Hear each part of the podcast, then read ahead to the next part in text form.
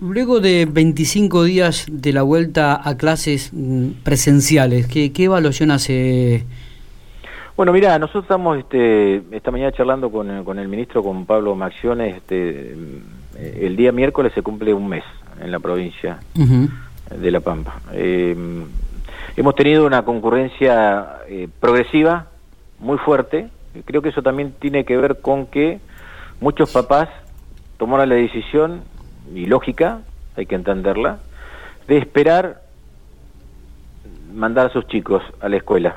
Cuando se aseguraron de que la escuela es un lugar cuidado, un lugar seguro, donde hay una un gran este, eh, aplicación del protocolo, donde hay un, gran trabajo de, los directivos, una gran este, trabajo normal, algo lógico de los docentes. Eh, eh, hoy, hoy la estética teníamos hasta el día de ayer que de los chicos convocados el 86% ya estaba yendo a las escuelas.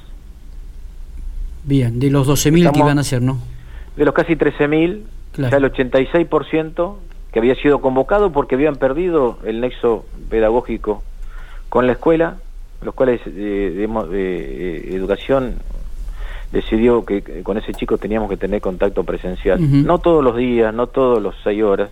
Ustedes saben bien que son, este, no todos los días, en aulas de, de 10 personas como máximo, tres horas como máximo de jornada educativa, pues eso es progresivo también. Y hasta ahora nosotros, digamos, este, tenemos el doble control de, de, a través de la trazabilidad para que no solo la persona que se debe aislar eh, tenga el control del seguimiento por parte de salud, sino también las autoridades educativas de esa escuela sepan que esa, esa persona no puede ingresar a ese establecimiento, eso funciona, sí. eh, una alerta permanente y bueno, el otro día informamos que eh, se han sumado alrededor de 100 personas, este sistema ha emitido la alerta de que esas personas no podían ingresar a las escuelas. Y que cuando pasa algún pequeño eh, incidente, focalizamos, como pasó acá en la EPET de, de, Santa Rosa, que durante tres días, no, no, no, de un periodo, no sé si son dos o tres días, se decidió interrumpir este, la tarea educativa para, este, primero, aislar a las personas que podían tener sido contacto o contacto estrecho, ¿cierto? Sí, sí. Y segundo, este, sanitizar todas las instalaciones. Eh, ¿Se puede pensar en que se pueden agregar cursos que vuelvan a, lo presencial? ¿Eh? ¿Grados? ¿Los, los últimos años, por ejemplo, del primario o del secundario?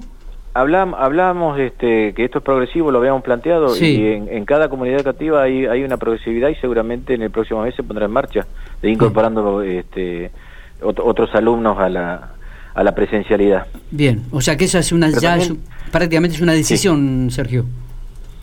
Está, está casualmente, a ver, cuando, nosotros determinamos los protocolos este, en, con, con, los gremios en la Comisión de Seguridad del Trabajo y a su vez se aplicaron este, en el marco de la paritaria, donde se determinaron los protocolos. Sí. Hablamos siempre de una apertura gradual y progresiva. Bien. En ese marco, no Así como eh, el, eh, no me acuerdo qué fecha, nosotros dijimos el 14 de septiembre empiezan las clases, siempre atados a la situación epidemiológica de cada una de las localidades.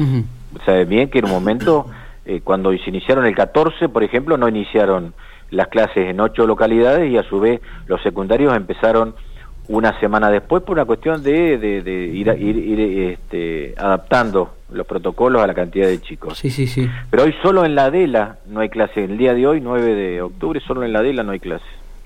O sea que ya se han recuperado siete localidades más.